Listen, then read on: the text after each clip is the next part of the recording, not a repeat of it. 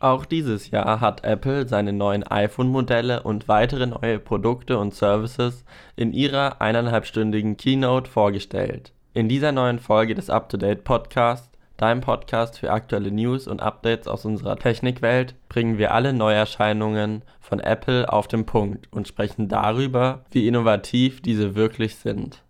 Mein Name ist Simon und damit hallo und herzlich willkommen.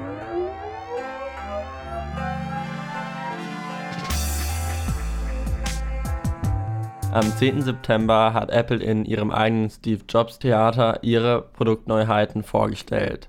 Dieses Jahr haben sie mit ihren beiden neuen Services gestartet, welche schon zu Beginn des Jahres angekündigt wurden, welche wir auch damals schon in einer Up-to-Date-Folge besprochen haben, nämlich Apple Arcade und Apple TV Plus. Apple Arcade ist ein Abo-Service, welcher einem den Zugang zu über 100 Spiele-Apps für dein iPhone, iPad, iPod, Apple TV und Mac Computer ermöglicht.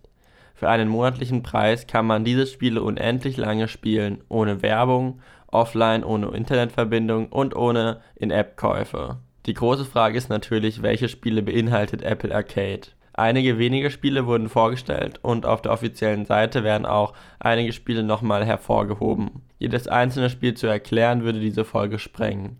Aber wenn man es zusammenfasst, ist es eine bunte Mischung von Rätsel, Jump'n'Run und Actionspiele. Auch Spiele von beispielsweise Lego für Kinder sind verfügbar und auch viele Indie-Spiele, welche mit einer besonderen Grafik, Musik oder Atmosphäre punkten. Die gezeigten Spiele wirkten alle sehr hochwertig und besonders. Schlussendlich muss man aber selber nach dem Release entscheiden, ob einem die Spiele zusagen. Es wird ab dem 19. September in Deutschland und vielen weiteren Ländern verfügbar sein, für einen monatlichen Preis von 4,99 Euro. Man kann auch die ersten 30 Tage kostenlos testen und das Abo kann mit bis zu sechs Familienmitgliedern geteilt werden, bei gleichem Preis. Neben Apple Arcade wurde auch erneut auf Apple TV Plus eingegangen, der eigene Video-on-Demand-Streaming-Anbieter von Apple, welcher einige eigene originale Serien als Abo in ihren kostenlosen Apple TV App anbieten möchten. Hier wurde jetzt das Release-Datum, der 1. November, bekannt gegeben, wo um die 10 originale Inhalte im Abo verfügbar sein werden. In der Keynote wurde das Original C mit Trailer vorgestellt, welche einen sehr rauen und natürlichen Ton hatte. Auch eine Sendung namens Morning Show mit Jennifer Aniston wird zum Release verfügbar sein. Auch Trailer zu einigen der ersten Shows gibt es auf der offiziellen Apple-Seite.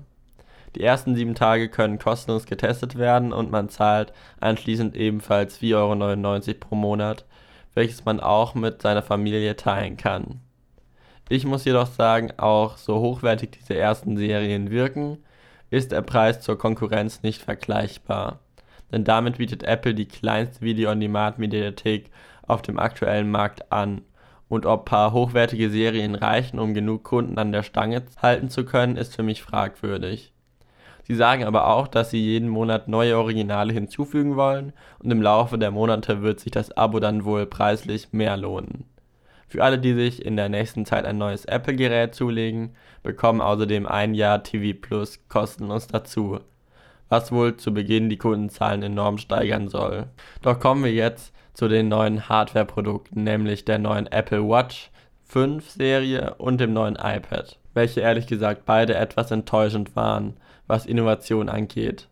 Die neue Apple Watch bekommt lediglich ein neues Always-On-Display, mit welcher man immer die Uhrzeit durchgehend anzeigen kann und mit mehr Armbändern kompatibel ist. Zudem gibt es auch ein neues Gehäuse aus Keramik. Die neuen Funktionen von der Software der Apple Watch wurden schon Anfang des Jahres bekannt gegeben und werden auch auf den älteren Versionen der Watch verfügbar sein.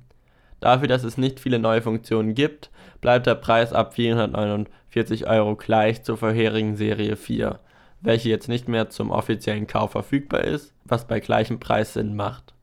Welche aber noch verfügbar ist, ist die Apple Watch Serie 3, welche sich im Preis ab 229 Euro reduziert hat. Neben der Apple Watch wurde auch eine neue Version des Standard iPads vorgestellt, welche den Apple Pencil und nun auch Smart Cases unterstützen soll, sowie ein besseres Retina-Display bekommt, welches auch ein bisschen größer geworden ist.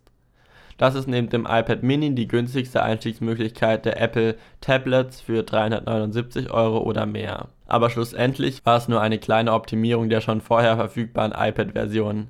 Schlussendlich werden auch hier alle iPads das neue iPad OS als Software erhalten, welche auch Anfang des Jahres vorgestellt wurde. Die Highlights der Apple Keynote sind wohl die iPhones, wovon es dieses Jahr wieder drei neue Modelle gab. Das iPhone 11, das iPhone 11 Pro und das iPhone 11 Pro Max. Das iPhone 11 ist wohl die Standardversion des iPhones, welche im Vergleich ein Upgrade von iPhone XR, welches letztes Jahr vorgestellt wurde, ist. Dieses hat wieder den neuesten eigenen Prozessor, den A13 Bionic Chip, welcher eine noch bessere Grafikleistung geben soll, energiesparender und mehr ist. Die wohl größte Veränderung zum iPhone XR sind wohl die neuen Kameras, wovon das iPhone 11 zwei auf der Rückseite haben, welche eine neue Weitwinkelfunktion ermöglichen, womit man mehr im Bild links und rechts am Rand aufnehmen kann. Außerdem wurde der Porträtmodus weiter verbessert, neue Belichtungsmöglichkeiten gibt es sowie einen besseren Nachtmodus, welcher nun auch automatisch bei wenig Licht eingeschaltet wird. Wie gut dieser schlussendlich wirklich ist, lässt sich erst nach einigen Reviews von Kunden sagen. In der Keynote sah er natürlich gut aus. Neben den Fotos wurde auch die Videoaufnahme verbessert. 4K mit 60 FPS soll möglich sein, sowie ein verbesserter HDR-Modus und man hat nun auch mehr Möglichkeiten, seine Videos in der Fotos-App nachträglich zu bearbeiten. Auch die Frontkamera hat inzwischen ein Upgrade für den Porträtmodus erhalten, sowie die Videofunktion, womit auch Selfies in Slow Motion möglich sind, was sehr interessant aussah was eine sehr kleine, aber sehr praktische Funktion ist, dass man durch das Gedrückthalten auf den Aufnahmebutton im Fotomodus direkt ein Video machen kann. Das ermöglicht einem einen einfachen Umgang mit der Kamera. Neben dieser neuen Kamera gibt es auch ein besseres Audiosystem, mehr Akkulaufzeit und auch kabelloses Laden des Smartphones und Schnellladen mit beigelebten Aufladeadapter. Das iPhone 11 gibt es in sechs verschiedenen, teilweise neuen Farben, welche an sich alle matter und dadurch auch einen sehr edlen Look haben und natürlich auch wieder das Product Red. Das Gerät ist ab 799 Euro verfügbar und löst damit den Preis des alten iPhone XR ab. Dieses ist aber immer noch verfügbar für 100 Euro weniger. Das iPhone 11 soll das Standardmodell der Apple iPhone-Reihe sein. Daneben gibt es aber auch wieder die iPhones, welche die Hardware an die Grenzen bringen sollen nämlich das iPhone 11 Pro und das Pro Max. Diese unterscheiden sich lediglich von der Größe. Dieses bringt ganze drei Kameras mit, welche ebenfalls die Ultra- und Weitwinkelkamera dabei hat, sowie eine Telekamera, welche es noch besser ermöglicht, ein Bild von einer Position in drei verschiedenen Ausschnitten zu ermöglichen. Ganz weit, womit man die Umgebung besser einfangen kann, sehr nah oder halt normal. Diese Vorteile gibt es natürlich auch im Videomodus, wo man in externen Apps sogar auch mit den Kameras verschiedene Perspektiven gleichzeitig aufnehmen kann, wie auch die Frontkamera. Das ist für alle spontanen Videomacher super interessant. Natürlich gibt es auch in diesem Gerät den neuen Bionic A13 Chip, das neue Audiosystem und auch eine neue Fertigung aus Edelstahl und Glas. Das Display soll auch bessere Kontrast und Helligkeiten darstellen können und der Akku soll länger als bei den vorherigen iPhone XS Modellen halten. Das iPhone 11 Pro ist ab 1149 Euro in Deutschland verfügbar und das iPhone 11 Pro Max ab 1249 Euro. Für mich wirkt das iPhone dieses Jahr nicht großartig innovativ, ausgeschlossen der Kamera. Jedoch bin ich vom iPhone 11 an sich positiv überrascht, sowie das iPhone XR, welches durch den niedrigeren Preis noch interessanter für den Einstieg in die iPhone-Welt geworden ist. Was ich abschließend aber noch zur Präsentation sagen muss, ich schaue diese seit knapp fünf Jahren und finde diese immer gut aufbereitet. Außerdem freue ich mich immer auf die neuen Werbespots, die gezeigt werden. Vielleicht finde ich das nur spannend, da ich selbst in der Werbeindustrie tätig bin, aber die sind immer krass gut umgesetzt. Was mich aber dieses Mal sehr gestört hat, sind die sehr einfachen Aussagen von Apple, was sie grundsätzlich schon immer gemacht haben. Wie zu sagen, dass sie den besten Prozessor in einem Smartphone haben, die beste Videokamera in einem Smartphone haben oder auch ihre Umweltzertifikate darstellen. Das ist an sich wirklich nichts Schlechtes, aber es fehlen einfach die Referenzen. Wie kann man einfach so sagen, man hat das beste Smartphone in einem Bereich, ohne eine Quelle oder Test anzugeben? Denn schlussendlich kann man immer einen Test machen, wo das eigene Smartphone am besten abschneidet, wenn man bestimmte Kriterien einstellt. Deswegen waren diese Worte für mich persönlich sehr hohl. Das gleiche auch bei den Umweltfaktoren, auf welche Apple wohl am meisten Wert in unserer heutigen Smartphone-Industrie legt. Auch hier keine Quellen zu ihren Angaben. So hat letztlich auch eine Dokumentationsreihe von der New York Times namens The Weekly gezeigt, dass Apple auch Gold aus Ländern importiert, wo der Goldhandel von der Mafia und Co. organisiert wird und wie einfach Apple diese Verbindung vertuschen kann.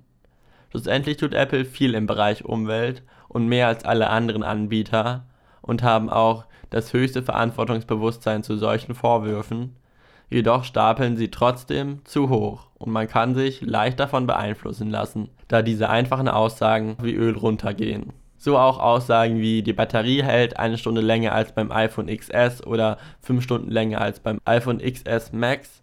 Das klingt zwar gut, aber wie lange der Akku dann wirklich hält, wird nicht gesagt, beziehungsweise wieder einen Tag, wie sie auch letztes Jahr bei den älteren Modellen gesagt haben. Sowas zeigt leider einfach nur, wie sie probieren, einen an der Nase herumzuführen und Dinge besser erscheinen zu lassen, als sie sind. Das war's mit dieser Folge des UpToDate Podcasts. Du kannst auf simontutorial.de slash Apple auch einige umfangreiche Tutorials zur Anwendung von Apple finden und auf simontutorial.de slash UpToDate kannst du alle Folgen des Podcasts auch als Artikel lesen. Um keine weitere Folge des Podcasts zu verpassen, kannst du diesen auch gerne kostenlos abonnieren und über eine Bewertung, falls diese möglich bei dir ist, freue ich mich immer sehr. Wenn du selbst deine Meinung zu einem Thema oder News abgeben willst und Teil des Podcasts werden möchtest, kannst du uns auch eine Sprachnachricht auf anchor.fm slash uptodate senden und vielleicht hörst du dich in der nächsten Folge des Podcasts selber. Danke fürs Zuhören und hoffentlich bis zum nächsten Mal. Dies ist ein Podcast von simontutorial.de, deine Seite für ausführliche Tutorials zu Programmen, Webanwendungen, Apps und vieles mehr.